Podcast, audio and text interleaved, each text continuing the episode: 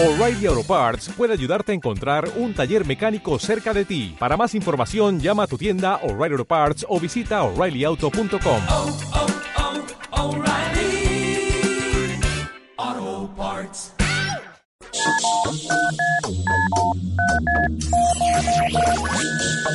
Son las 10. Las 10. Sintonizas Rack Mallorca. Mayor Mallorca. 89.2. 89.2 FM. FM. ¿Qué tal amigos de Calviá? Soy David Bisbal y el próximo 31 de agosto estaré con todos vosotros en concierto. Un besito muy fuerte, David Bisbal. 31 de agosto, recinto El Molino de Calviá, el gran concierto de las festas al Rey en Jauma. Entradas en mallorcatickets.com y puntos habituales. La mejor noche de reggae en Son Fusteret con tres bandas internacionales. Desde Jamaica, Stranja Miller, la banda líder española del reggae, y Seo de Sound. Y la leyenda viva del reggae, Inner Circle. Viernes 26 de julio en Son Fusteret. Primeros mil tickets a precio promocional. Entradas a la venta en mallorcatickets.com y puntos habituales. Lo mejor de la música latina y urbana en Rack Mallorca. DJ Snake, Selena Gómez y Cardi B.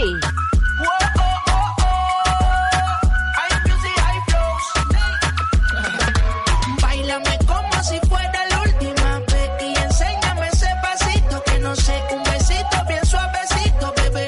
Taqui taqui, taqui taqui. Rack Mallorca. Bad Bunny y Drake. Todos te quieren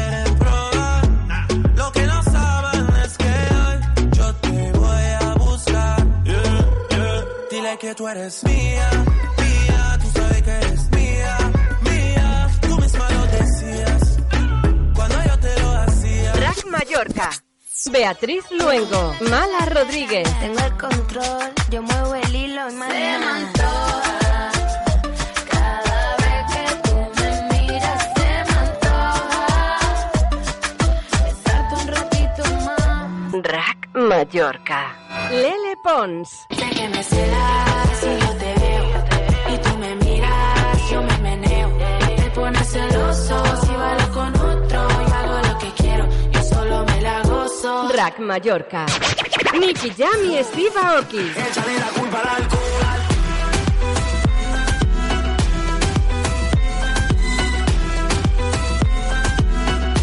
Échale la culpa al alcohol. Rack Mallorca. Carol G y J Balvin.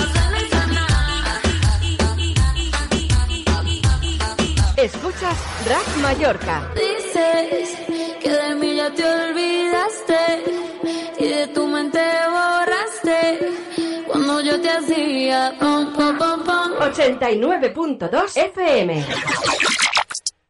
El gran concierto flamenco de Mallorca. Niña Pastori presenta su gran espectáculo. Una de las mejores artistas del panorama nacional. El 29 de junio en Son Fusteret. Zona VIP con mesa de cóctel y atención personalizada. Grada con asiento y tickets generales. Entradas a la venta en mallorcatickets.com y puntos habituales.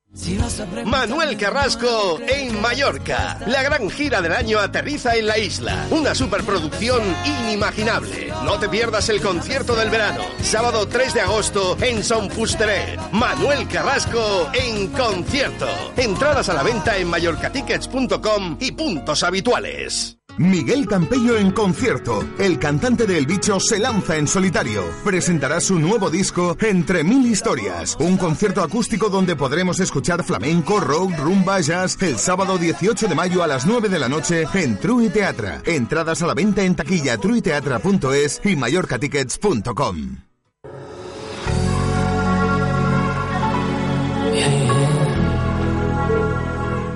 Muy buenas noches, queridos oyentes. Estamos aquí de nuevo y estamos hablando de que la Constitución española dice que todos los españoles tienen derecho a disfrutar de una vivienda digna y adecuada, que los poderes públicos promoverán las condiciones necesarias y establecerán las normas pertinentes para hacer efectivo ese derecho, regulando la utilización del suelo de acuerdo con el interés general para impedir la especulación. ¿Y cuál es la realidad de estos últimos 30 años en España? Que no lo han hecho, nunca lo suficiente, a tiempo y dignamente. Y la historia de nuestra democracia es una larga historia de especulación, corrupción y siempre controlada por una rancia alta burguesía. Se ha desprotegido a gran parte de la población generando pobreza, exclusión social, incluso en los mejores momentos de las supuestas buenas bonanzas económicas. Las promesas electorales han sido solo eso, promesas. Hoy, en Mallorca Salsón, estamos con personas dispuestas a hablar claro y proponer una manifestación en la vía pública para reivindicar que simplemente se cumpla lo que dice, lo que es la ley más alta, la de la Constitución española. Para ello, tenemos a nuestro gran amigo Miguel Coy. ¿Cómo estás, amigo? Bien, encantado de estar otra vez con vosotros. Y mi copiloto, mi compañero de viaje en esta aventura, Cristian Isabela, bienvenido. Hola, buenas noches, un saludo. También estamos esperando a Juan de Stop Desahucios, esperemos que, que llegue, ya sabemos que a veces las personas pues les cuesta llegar o simplemente eh, el tráfico o mil detalles. Esperemos que, que esté bien y que esté pronto en los estudios si puede ser. Miguel, tú eres una persona que además eres activista social, representas una asociación y también tienes unas tendencias políticas activistas también. ¿Podrías hablarnos un poquito de esas dos facetas tuyas? Mm, Bueno, y soy afectado por el tema de la vivienda. Yo soy un desahuciado, es decir, que, que conozco bien y en carne toda la problemática, al menos desde mi punto de vista, del tema de, de la vivienda. Y bueno, y efectivamente, mm, desde hace mil años no se ha hecho nada en el tema de la vivienda aquí en España.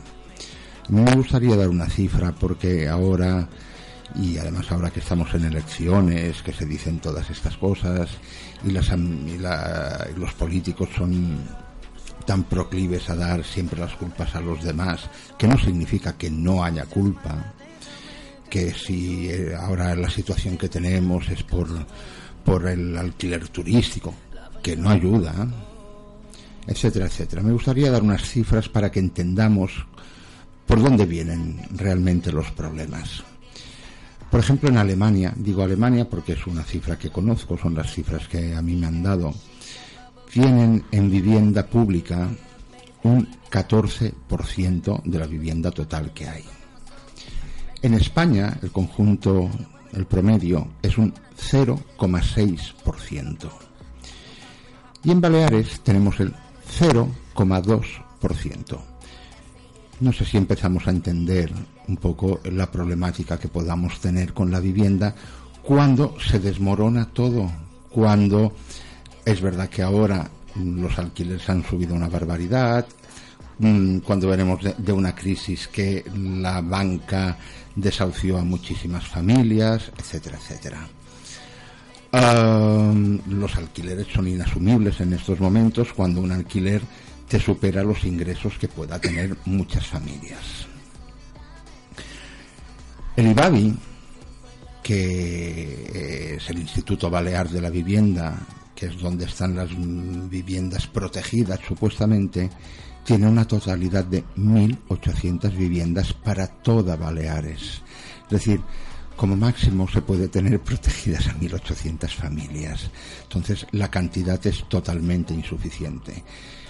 Si nuestros gobernantes no se plantean en serio que necesitan adquirir, sea la vía que sea, vivienda pública para poner a disposición de, mucha gente, de las personas más vulnerables económicamente hablando, viviendas, estamos haciendo, bueno, cribando humo.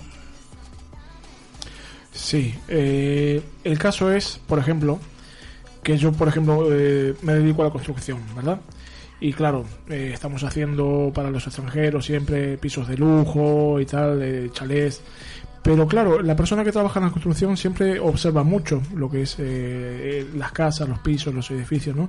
Y yo veo muchos edificios, eh, veo muchas casas abandonadas, ¿no? Y mucha gente que necesita una casa. Entonces es una, una paradoja, ¿verdad? Como por un lado podemos tener mucho- muchas casas abandonadas y, y sin muchos pisos, por ejemplo, que deshabitados, y por otra parte eh, mucha gente necesitando eh, vivir en estos pisos, ¿verdad? Eh, yo creo que un poco también la culpa es nuestra. Es nuestra porque, ¿cómo decirlo?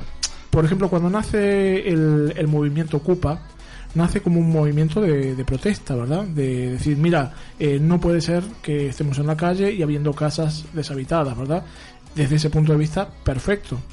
Pero es que ya después empiezan las mafias, ¿verdad? Y ante la necesidad, siempre el más desvalido es el, el que cae primero, ¿verdad? Entonces, claro, eh, yo me meto de ocupa en este piso y, y claro, eh, eh, después te cobro mil euros para que te metas tú. Y entonces, las mafias, ¿no? Entonces, yo creo que un poquitito también eh, la culpa es nuestra, ¿no? De, de, por ejemplo, abusar a lo mejor a la hora de, un alquiler. Ah, mira, si puedo pedir 700, pido 700. Y si puedo pedir 1000, pido 1000. Y el Estado a lo mejor debería regularizar un poquito más, eh, tantas habitaciones, tanto. Eh, por este piso en esta zona, tanto. Eh, no sé, no sé cómo lo ves tú. A ver, es que el derecho a la vivienda es un derecho, Exactamente. pero el derecho a la propiedad privada también es un derecho. Entonces es difícil conciliar esto porque, claro, en, en otros países, ¿cómo se hace? Hay una, hay una, mm, unas directrices que te dicen, unos consejos que te dicen, en tal zona se tendría que cobrar más o menos alrededor de. Porque claro, un piso puede tener unas, unas mejoras, es decir, puedes tener un, un suelo de, de mármol, Un jacuzzi, o por puedes ejemplo, tener- y entonces esto aumentaría un precio. Es muy difícil en nuestro sistema que nos hemos dado poder cobrar esto. Es decir, yo abogo, yo particularmente abogo por la vivienda pública, porque entonces sería un sistema de autorregula, de, de- de que el mercado se autorregularía. Es decir, en estos momentos estamos viendo pisos que a lo mejor mm, tendrían que costar 600 euros que se están pagando 1.200, 1.300 euros. ¿Pero por qué? Porque hay escasez, entre comillas esto de que hay escasez. Y la gente, claro, es que mm, tienes, tienes que vivir en algún sitio. Exactamente. Entonces, mm, todos nos hemos mm, pasado, todos nos hemos pasado ya de vuelta. Entonces parece que eh, tenemos que adorar al Dios dinero de cualquier manera, que por dinero todo se puede hacer. No, pero bueno, es un poco la, la etapa histórica que nos toca vivir, mm, entonces tenemos que afrontar esto. Pero ante esto tendría que venir el Estado a rescatar esto. Entonces yo pongo estas viviendas, no tienen que ser de lujo, ni muchísimo menos. No, no, que va, que es simplemente necesario el lujo. Es decir, ahora el otro día oí que alardeaban de que han cuadriplicado, me parece que era, el suelo. A ver, mm, señores gobernantes, si alguno nos está oyendo, el problema que tenemos no es con el suelo, es con el techo. A ver si nos empezamos a enterar que aquí no tenemos problema de suelo, sino de techo. A mí cuando me desahuciaron yo tenía, tenía suelo. ¿Por dónde ando? Incluso en el mar hay plataformas. Lo que tenía era problema de techo. Empiecen a enterarse nuestros gobernantes y demás que les dan respaldo que el problema es el techo y las paredes. La corriente de aire en los puentes es bastante fastidiada. Exactamente. Eh, sí, tú un poco corroboras lo que yo digo, ¿no? Que muchas veces la culpa la tenemos nosotros mismos, ¿no? Eh, te voy a comentar el caso de un compañero, ¿vale? Eh, un compañero cercano mío. Eh, él fue también una persona desahuciada de su piso, ¿vale? Pidió una hipoteca al banco, ¿vale? No sé de cuánto dinero, no, no sé ahora mismo las cantidades. Eh, ¿Qué pasa? No pudo hacerse caso, cargo de, de esa hipoteca, ¿vale? Porque se quedó sin trabajo en la época de la crisis y tal. Entonces el banco se le queda con su piso. Pero al mismo tiempo tiene que seguir pagando esa hipoteca. Entonces estamos hablando de que tiene que estar toda una vida pagando una hipoteca para no tener nada. Bueno, supongo que el banco no ti- no- supongo que no tiene que seguir pagan- pagando hipotecas. Supongo que le ha quedado una deuda hipotecaria, me imagino. No, no, no. Supuestamente él dice que tiene que seguir pagando la hipoteca y que... a ver, eso, no- bueno, normalmente no funciona así. Es decir, normalmente si el banco se quedó con su, con su vivienda, entonces se, se hace una subasta hipotecaria. Lo que pasa es que los que no sabían que venía la crisis lo, lo tienen bien atado. Es decir, la banca será muchas cosas, tonta no es. Entonces, como tasaron bastante alto y todo esto, y entonces después bajaron, y bueno, se, se han hecho sus, sus chanchuñitos. Entonces, mm, muchas veces te queda una deuda hipotecaria, porque claro, los intereses, al principio pagas muchos intereses, no amortizas capital. Bueno, es todo un chanchuño que, que para ver una escritura hipotecaria y los intereses de demora, etcétera. Y en- según en qué momento te, de, la crisis te pilló esto, había muy poca conciencia, después se han ido ya por oficio desde los mismos juzgados, ya no admiten las, los intereses de demora tan abusivos, etcétera, etcétera. Pero no sigue, no tiene que seguir pagando hipotecas, si sigue pagando hipoteca, que nos traiga el caso a nuestra asociación y se lo miraremos. Otro asunto es que le haya quedado deuda. Que esto, mm, desgraciadamente, Poca cosa se puede hacer. Hombre, puede traerlo porque se, pu- se- los- puede, podemos estudiar el caso, pero deuda, desgraciadamente, a muchos. Pero ¿qué, qué tipo de deudas te puede quedar a ti? eh, en un caso, por ejemplo, eh, sobre todo para informar a, a los oyentes, ¿no? Que le habrá pasado algún caso similar, de que, bueno, eh, tú no puedes pagar la hipoteca, vale, de maravilla, eh, el banco se queda con tu casa y, y tú te ves en la calle, ¿verdad? Pues- y entonces, ¿qué más deuda puedo tener si ya te has quedado con mi piso? Y todo el dinero que yo he estado pagando todo este tiempo. Sí, no, pero eh, a lo mejor la supongamos que tú eh, compraste aquella casa por 200.000 euros y el banco se la ha asignado por 100.000 euros. Entonces, como ellos dicen que te prestaron 200.000 euros, aunque tú hayas ido pagando, etcétera, etcétera, a ti te queda una deuda de 100.000 euros. Dicho con números Sí, redondos para que nos entendamos. Exactamente. Entonces, mm, tú devuelves la casa, lo que tú has ido mm, pagando allí, y te queda una deuda de 100.000 euros. Entonces- Pero tú no sigues pagando la hipoteca. La, la hipoteca ya se acá. La hipoteca, en el momento que tú dices eh, que, tú ya no se- que tú ya no puedes seguir pagando, ellos te la cancelan. Entonces, tú no podías pagar una cuota de 500 euros, por ejemplo, y te dicen, no, no, ahora me tienes que pagar la totalidad de la a mí me la me la mm, me ejecutaron por por dos por dos por dos cuotas. Ahora están diciendo que ahora no lo podrán hacer, etcétera, etcétera, que ahora tendrá que ser un 3% de la totalidad de la hipoteca o me parece que son 12 meses de, de impagos, etcétera, etcétera.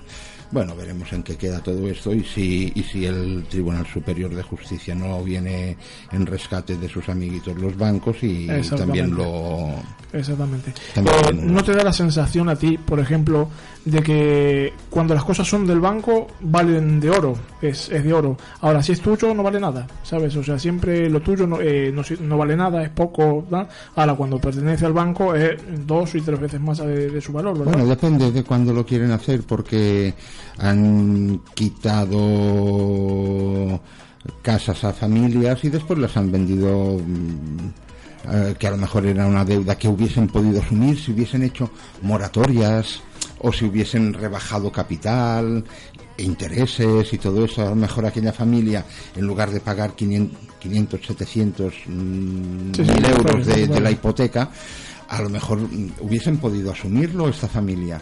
No, y después se van y venden aquella casa que se la han quitado a esta familia por mm, 150.000 euros, supongamos, y se la han vendido a un fondo buitre, buitre por 20.000 euros. Han hecho esto a nuestra banca, rescatada con cerca de 70.000 euros, eh, 70.000 millones de euros. Sí, sí, de nuestro de no dinero. que la están pasando a fondos buitre y no están devolviendo. Aquí tendrían nuestros gobernantes, si quisieran arreglar el tema de la vivienda, podríamos decir, "Mm, venga, señores, ustedes no devuelven el dinero, vayan dándonos todos estos activos que tienen aquí para ah, para el Estado, comunidades autónomas, ayuntamientos, que tener un fondo de inmobiliario para poner a disposición. Esto sería vivienda pública, no habría ningún problema. ¿Alguien ha oído que esto lo hagan? No les interesa. Mm, La bueno, exdiputada ahora ya en estos momentos, Chelo Huertas, que ha estado antes, lo propuso al gobierno de aquí. En teoría tenemos un gobierno de progreso. Dijeron que no. no les interesa. Ahora, eh, la pregunta eh, mía, ¿no? Es, ¿realmente mm, una casa vale lo que vale? Una casa, estamos hablando de que tienes un techo, unas paredes de bloque, esto, bon, y estamos hablando Tú de... eres, constru- tú eres constructor. ¿no? Exactamente. Tú lo sabes. sabes que no. Era, era una pregunta un poquito retórica, ¿Sabes ¿verdad? que no? Eh, no lo vale. No. ¿Cómo, ¿Cómo me vas a, co- a cobrar una cosa que, que yo veo, los materiales que se puedan gastar? eh, eh, es una, una ganancia disparatada, a lo mejor de un... Hombre, ¿entiendes lo que te- además, una casa puedes gastarte lo que quieras realmente, pero no es necesario. Exactamente. En esto sí que yo creo que bastantes veces tenemos la culpa eh, nosotros, el ciudadanito de a pie. Queremos unas primeras calidades en no sé qué, no, cuando realmente no es necesaria tanta cosa. ¿eh? Es, es decir, comodidades, que sea fácil de limpiar, que sea fácil de airear, que, que tenga una buena orientación, etcétera, etcétera. Esto sí que es necesario. Un buen aislamiento hoy en día es necesario, etcétera, etcétera. ¿Es necesario un suelo de mármol? No, con lo, no, con incómodo que es. Exactamente. Lo dice el nieto de un marmolista, esto. Con lo incómodo, malo de limpiar, que tienes que ir con un cuidado tremendo a que no le caigan según qué cosas. Es verdad que hoy en día con los pulimientos, te- pero es necesario. Mm, No es ostentación, mucha cosa que a veces hacemos. mm, Entonces, Exactamente. práctico. Una casa tendría, tendríamos que aprender más de países nórdicos que quieren una cosa práctica, una cosa cómoda, una cosa El tema es eh, lo que vale el suelo, ¿verdad? Yo creo que es un poco eh, lo que encarece un poco todo es eh, lo que vale el suelo. Si tú te quisieras construir tu propia casa, decir, mira, me voy a hacer eh, un albañil, una persona que sea que trabaje en la construcción, que sea un albañil, y dice, mira, me compro los materiales, hago esto y me hago yo mismo mi propia casa. Pero no puedes, porque necesitas permiso de esto, permiso de aquello. Eh, cuando te salen los permisos, pagar un pastón, eh, ma- más, el suelo, más todo, es, es muy difícil. Y yo supongo, bueno, no sé si aquí se me tirará alguien encima porque yo no soy arquitecto ni conozco todas estas cosas, pero yo creo que nos tenemos que quitar ya un poco mm, complejos y demás, es decir, sobre todo en ciudades y en ciudades que no podemos crecer más. Es decir, mm, por ejemplo, Mallorca, que tenemos un territorio muy limitado. Tenemos que crece- crecer hacia lo alto. Si viene más gente, necesitan y tenemos que crecer. Yo cuando oigo, no, dos, dos tres alturas, a lo mejor es una equivocación. No lo sé, ¿eh? es decir, no, Sí, sí, sí, no sí. conozco yo los, pero a- al entender de un profano en esto, pienso que es una equivocación. Tendríamos que empezar a, a plantearnos si no es necesario crecer en masa, porque no nos podemos extender en territorio. Esto sí que yo creo que es que lo podemos entender, es decir, no podemos empezar a irnos hacia, hablo de Palma, que es lo que más conozco, no podemos empezar a invadir Yamarrachi, mm, Calvía, eh, porque todo estará construido, entonces tenemos que ser ecológicamente sostenibles, pero hacia lo alto. Alguna solución tendremos que, Sí, que encontrar. es una solución. Eh, hay soluciones en otros países, como por ejemplo Japón o, o Dubái, que ya están ganando territorio al mar. Lo que hacen es crear islas artificiales que flotan. Mm, sí, tam- también. Pero sabemos que cuando le ganamos territorio al mar, el mar también cuando Sí. quiere se lo recupera, ¿no? O sea, Sí, no, no lo sé, es decir, esto supongo que habrán expertos y esto que, podrán hacer estudios de impacto y demás, pero en principio crecer hacia lo alto, aunque sea un impacto visual, pero tenemos más gente. Sí, es una de las soluciones, ¿verdad? Eh, yo que sé, por ejemplo, eh, siempre comento un caso, ¿no? Que esto lo vi yo en, en Málaga, ¿no? Una persona que se fue a vivir debajo de un puente Y, y claro, eh, el hombre como fue recogiendo palets, fue recogiendo madera y se hizo una casa debajo del puente, eh, pero aparte prolijo, ¿no? Digo, tenía su jardincito, tenía todo. Pues el ayuntamiento vino y le derrumbó la casa y encima lo multaron con 6.000 euros, ¿no? O sea, a una persona que está viviendo debajo de un puente encima meterle una, una multa de 6.000 euros, ¿no? Por, por quererte construir tu propia casa, ¿no? Con, hecho con palos de madera. No, no era otra cosa.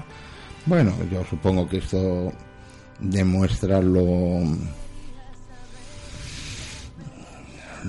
lo ignorantes que son, es decir, poner multas que son impagables demuestra lo lo limitaditos, es decir, ocupar un cargo público no significa que seas muy espabilado. Ni que, ni, ni que te dé el derecho a la inteligencia, ¿verdad? No, no, no, no, no, no.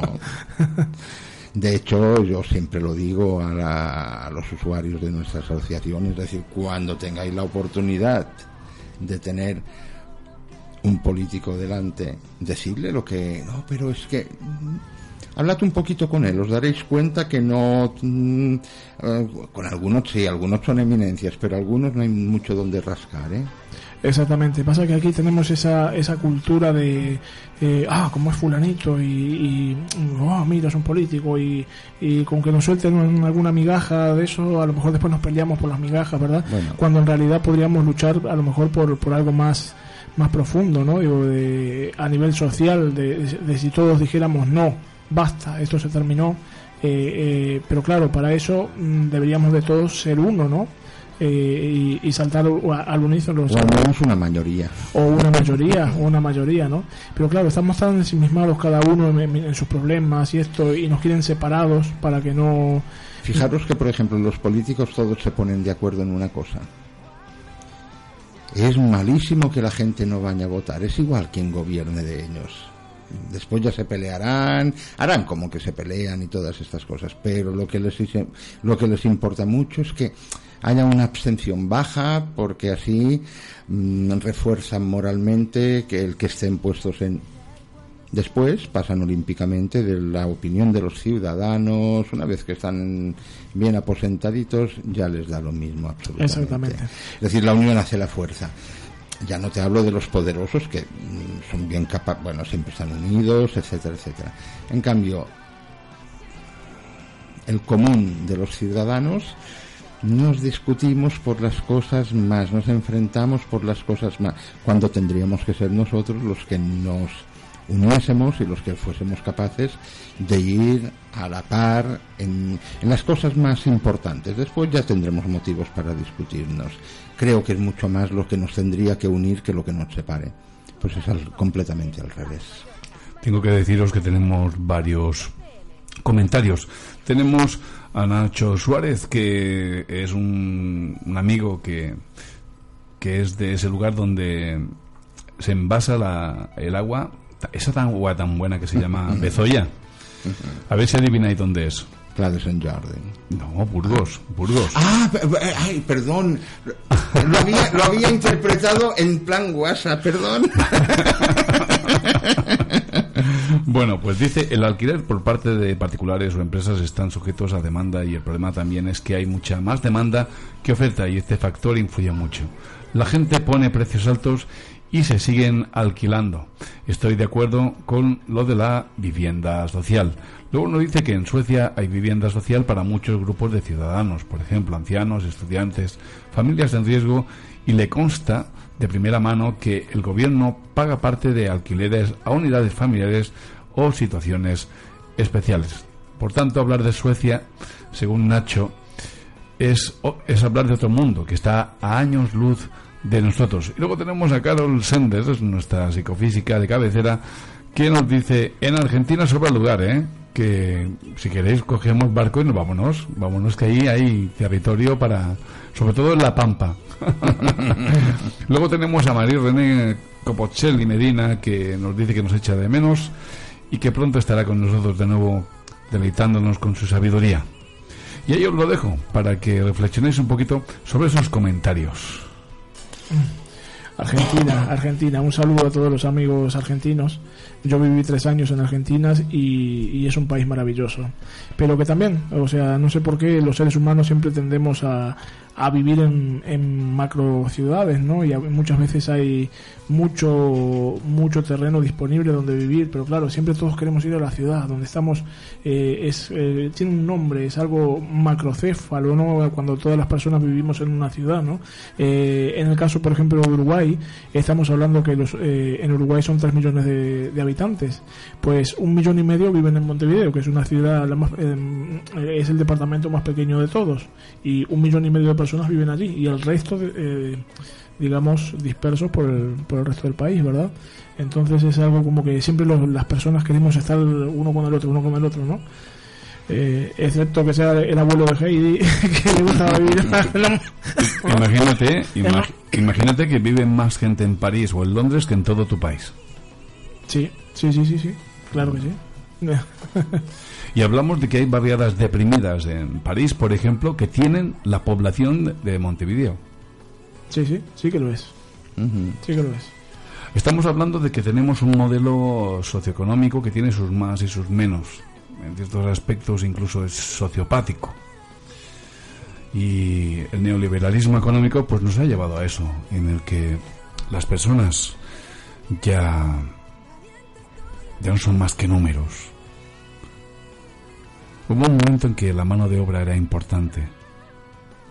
Era el punto álgico, tal vez cuando nos acercábamos a los años 70, donde un padre de familia pues tenía un buen trabajo, por lo menos un trabajo con el que poder sacar dignamente a sus hijos adelante, comprarse una casa y tener un coche, por lo menos en las culturas eh, norteamericana y, y el norte de Europa.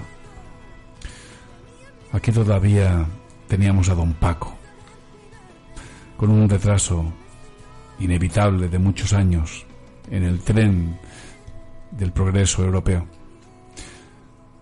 No hay sistemas perfectos, pero lo que sí hay son valientes como Miguel Coy, que vienen y dicen, oye, señores, háganse ricos si quieren, pero sean un poquito más dignos con las personas, con los que sufren, con los más necesitados.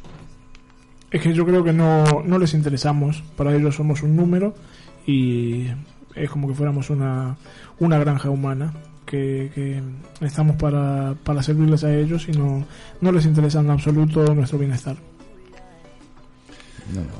Miguel, propuestas que a nivel real, a nivel real, ¿qué podemos hacer? En, en tema vi- vivienda, me imagino. Yo en tema vivienda, lo único que veo es que se tiene que dotar a las administraciones de vivienda para poderla convertir en vivienda social, en vivienda pública. Y un poco como decía el compañero que, que ha contactado, es decir, un poco los modelos de países que van más avanzados, es decir, Claro, después tiene, eh, y sobre todo hasta que no haya una vivienda pública que pueda acceder cualquier persona, bueno, pues ir mm, priorizando, es decir, qué colectivos, qué personas, qué... mm, eh, ahora, por ejemplo, el desastre este que ha sucedido en, en este incendio en Ibiza, eh, es verdad que, que- que- que eran ocupas, pero es que 27 trabajaban. Exacto. es que es, es tremendo que esté. Y, no, y, si nos fijamos, por ejemplo, en Ibiza, es que hay gente que son maestros, mm, enfermeros y, otro, y, y otros profesionales que optan por no ir por el tema de la vivienda.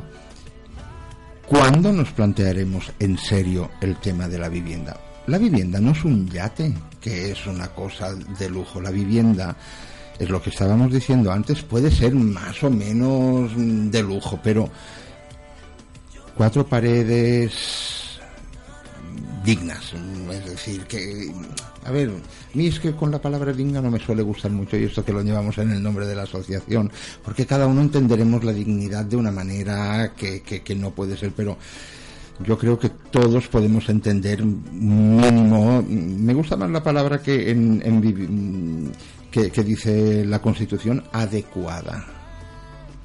Es decir, No pretendamos meter una familia de seis miembros en una vivienda de 50 metros cuadrados. Pero una sola persona no necesita 300 metros cuadrados. Entonces, no, mete a- no pongamos a una persona que va en silla de ruedas en un quinto piso sin ascensor porque le será tremendamente difícil.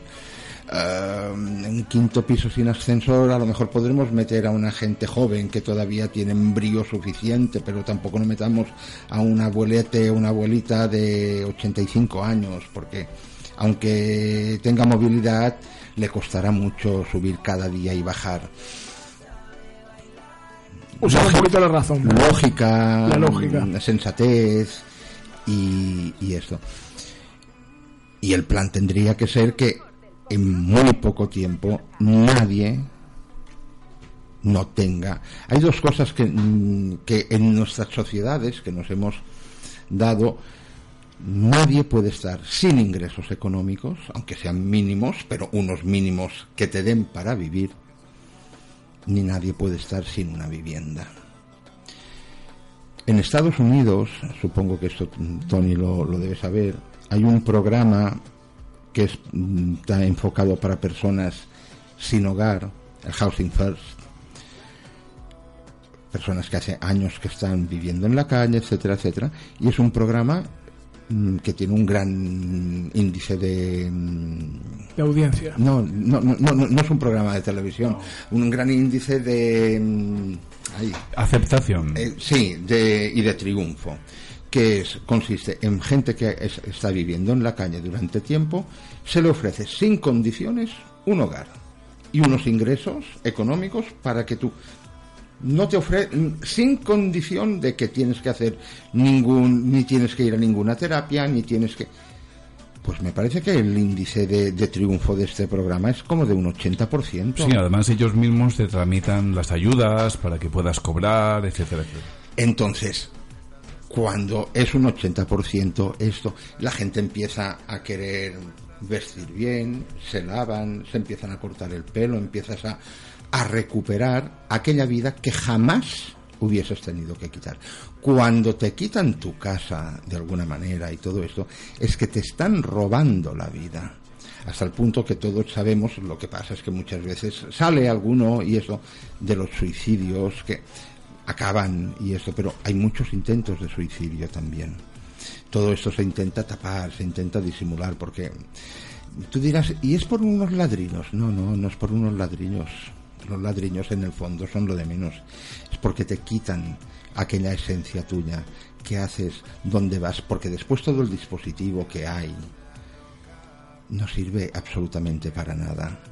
Los servicios sociales fue una cosa que estaba surgiendo y se ha abortado.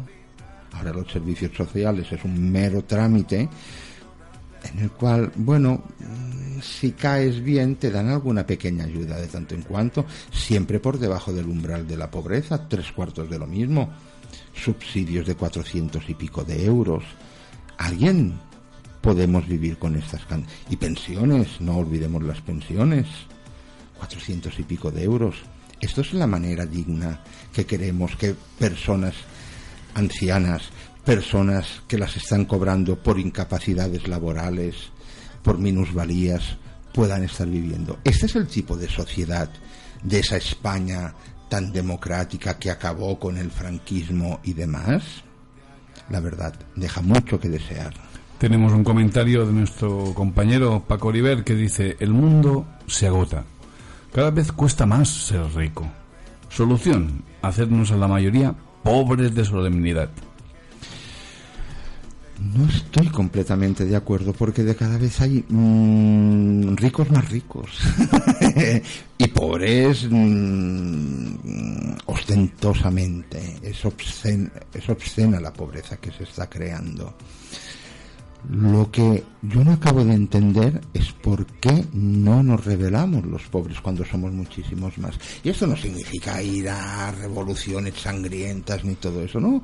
Es sencillamente decir, ya está bien. Y hacerlo lo Gandhi pacíficamente. Claro, no, no, no, en ningún momento yo soy bastante pacífico y esto, pero cuando ves que nuestros gobernantes, que tendrían que ser los que intentasen pacificar la cosa y decir, a ver, los tan ricos, tan ricos, venga, no queráis tanto y... Ves que no, ves que es una tomadura de pelo continua lo que nos están haciendo. Y somos nosotros los que les estamos pagando. Porque lo- los ricos pagan poco.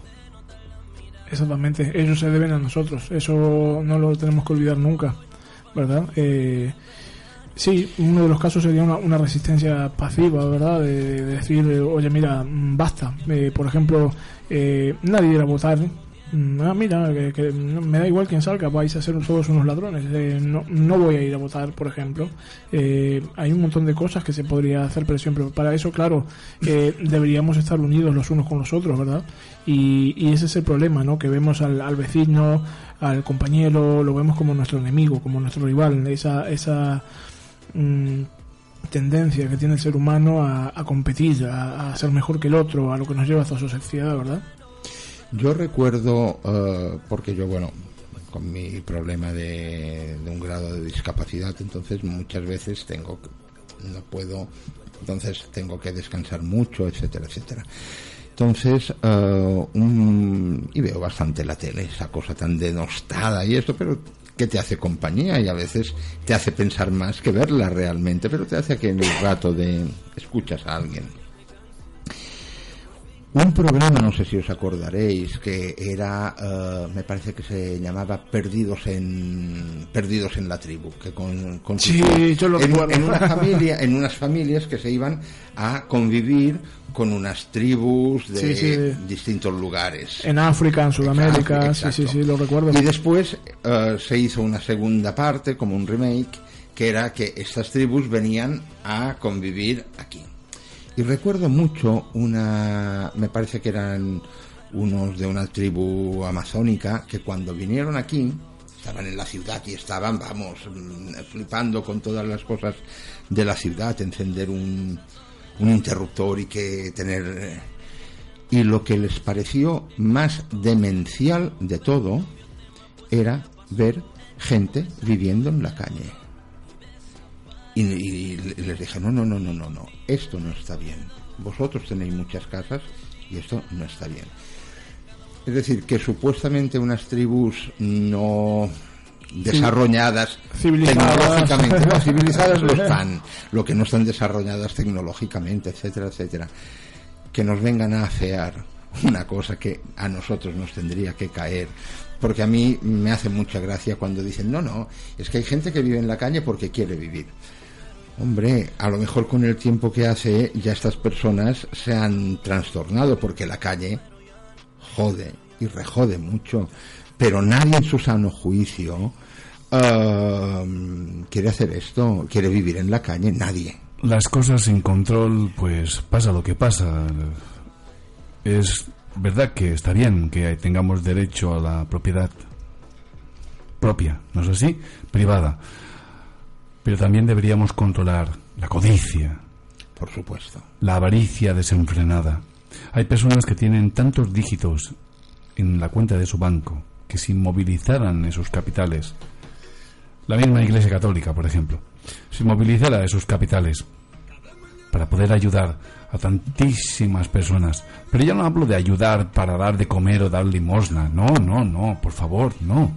Estoy hablando de modificar la realidad. Y es que, por ejemplo, había uno de los grandes especuladores eh, del siglo XIX que decía, a mí que me importa que existan elecciones, que exista democracia, si los que tenemos el dinero vamos a ser los que vamos a poder financiar las opciones que nosotros más nos convengan.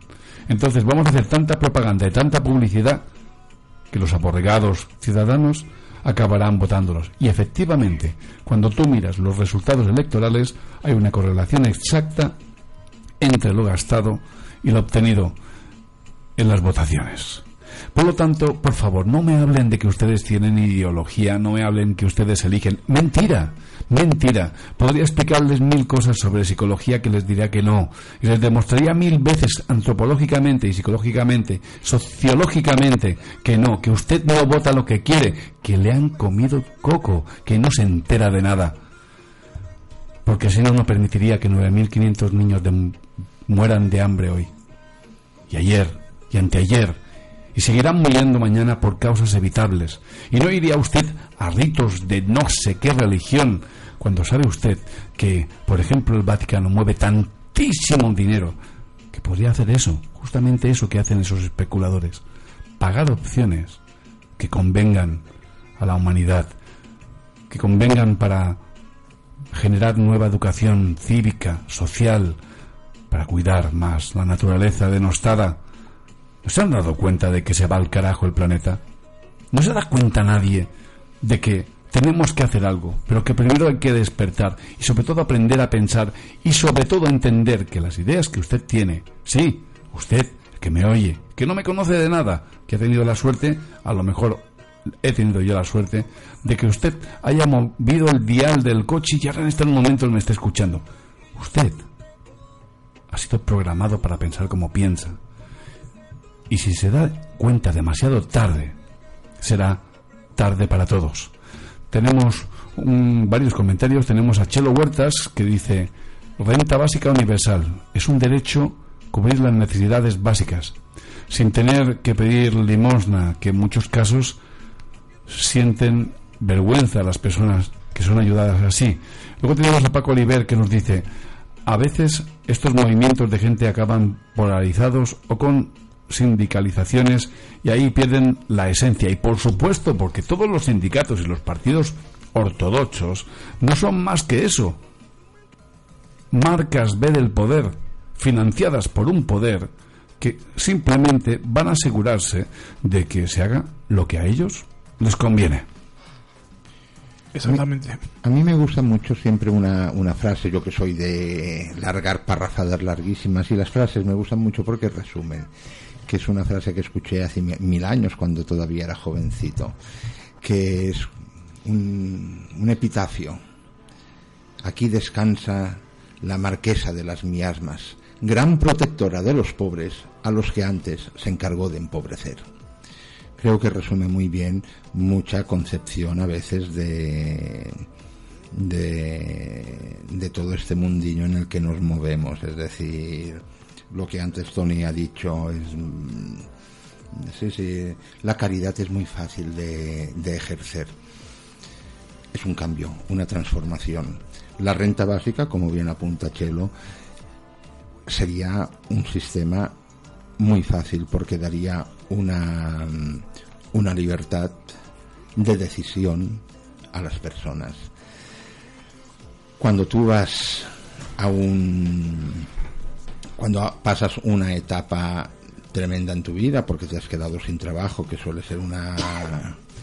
y vas no tienes ningún otro problema, pero te acaban unas prestaciones y según qué edad tienes ya no tienes ningún tipo de protección social ni nada y tienes que ir a los servicios sociales en primera, ya es según el trabajador social o la trabajadora social que te toca, que les tienes que caer bien o no. Digan lo que digan, es así. Porque el pensamiento de mucho de, mu- de muchos centros, bueno, del trabajo social en general es ¿Tienes padres? Vive de tus padres. ¿Tienes hijos? Vive de tus hijos. Guste o no guste, esta es la realidad que estamos viviendo. Ya tenemos una, una reacción de Nacho Suárez que nos dice, renta básica no es la solución. La solución es dar a la gente más oportunidades para trabajar o encontrar cómo ganarse la vida dignamente. Pero esa es la palabra, dignamente. Porque hoy en día ya hay personas que trabajan y no pueden escapar de la pobreza severa. La renta básica para mí es una limosna de la administración. Estoy de acuerdo con las ayudas, pero de esta manera mucha gente se conformaría con ello y no se esforzaría en salir de esa situación. Bueno, los experimentos que se han realizado han dicho todo lo contrario. Exacto. Que el 85% de las personas a las que se le daba la renta básica universal lo que hacían era progresar más e invertir eh, ese dinero pues en mejorar eh, y luego buscarse un trabajo, pero con la con un fondo económico que le permitía, pues yo qué sé, pues pagarse una mejor formación o pagar un mejor colegio a su hijo. Una emprendeduría. o- una emprendeduría o una casa.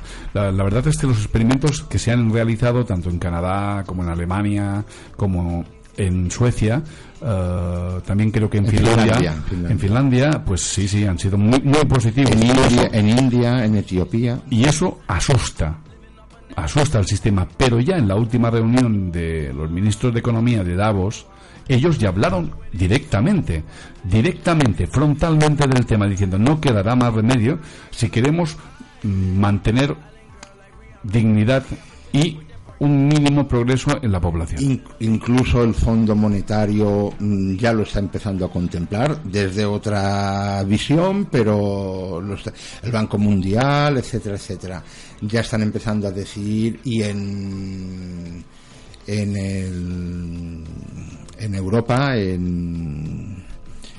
están empezando a decir mm, tengamos en cuenta esto, es decir, no no se puede.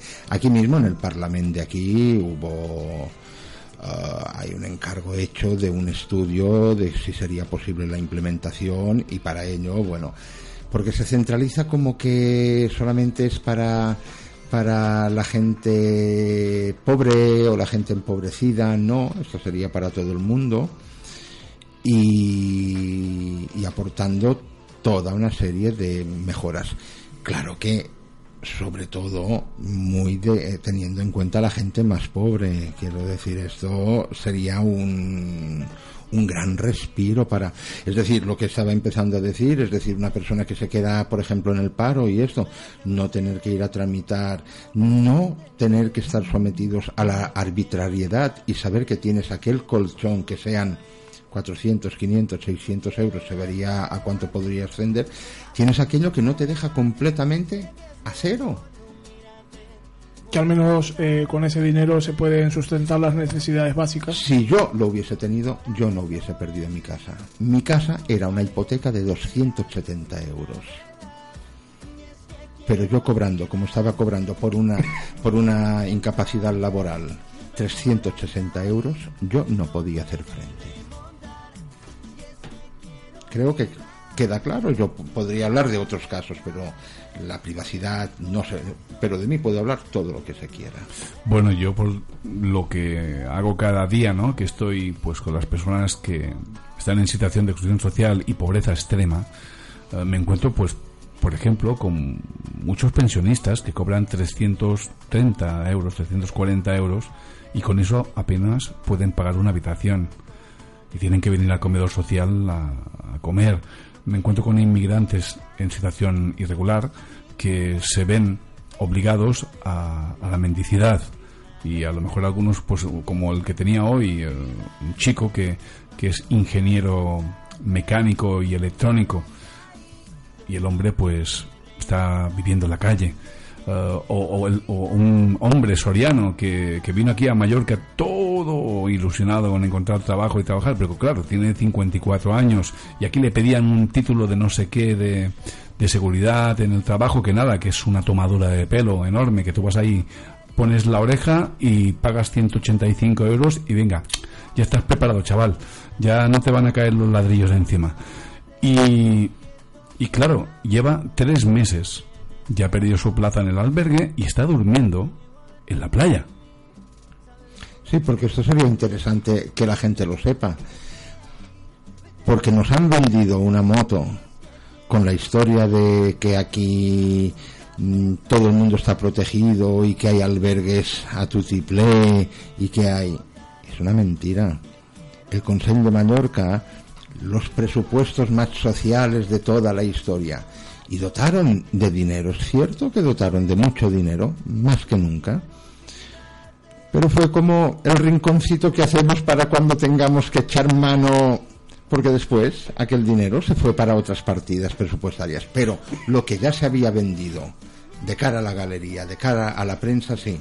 No recuerdo las cantidades, por lo tanto preferiría no, prefiero no decirlo porque mi memoria ya es un poco pez. Pero después empezaron a quitar que si para esto, que si para... Para las autopistas nunca quitan, siempre hay de más. Quiero deciros que hay debate con el tema de la renta básica universal. Sí, hay es debate. interesante. Tenemos a- tanto a Chelo como a Nacho que están reforzando comentarios que ya no tenemos tiempo de leer, pero sí tengo un minuto para otorgarte a ti para dar un último mensaje, el que tú quieras. Un minuto. Mira, a mí me gustaría que ya en el tema de la vivienda eh, seamos valientes, empecemos a unirnos, creo que pronto podremos y desde aquí se, se dirá alguna movida que intentaremos hacer, unir fuerzas, apoyéis las, las la propuesta que os haremos y entre todos Mm, aunque no tengamos el problema, es un problema que cualquiera estamos sujetos a tenerlo. Nuestros hijos, nuestros nietos, como no empecemos a tomar medidas en serio, será un grave problema que de cada vez irá en aumento. Me gustaría que nos lo planteásemos y apoyásemos a toda la gente que tiene problemas serios con la vivienda. Pues muchas gracias Miguel Coy por tu valiente testimonio personal y por todo lo que haces y sigues luchando para una mayor justicia social. Gracias amigo. A vosotros por darnos voz. Querido Cristian, volvemos dentro de nada con Noche de Brujas, ¿verdad?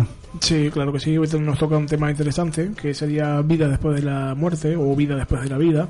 Y bueno, vamos a ir al grano, a mojarnos un- como siempre, como todos los martes. Y también tendremos nuestras dos secciones de Antonio Dengra que nos hablará de uno de los grandes mediums que ha habido en la historia reciente y eh, Cristian que nos hablará también de alquimia. Y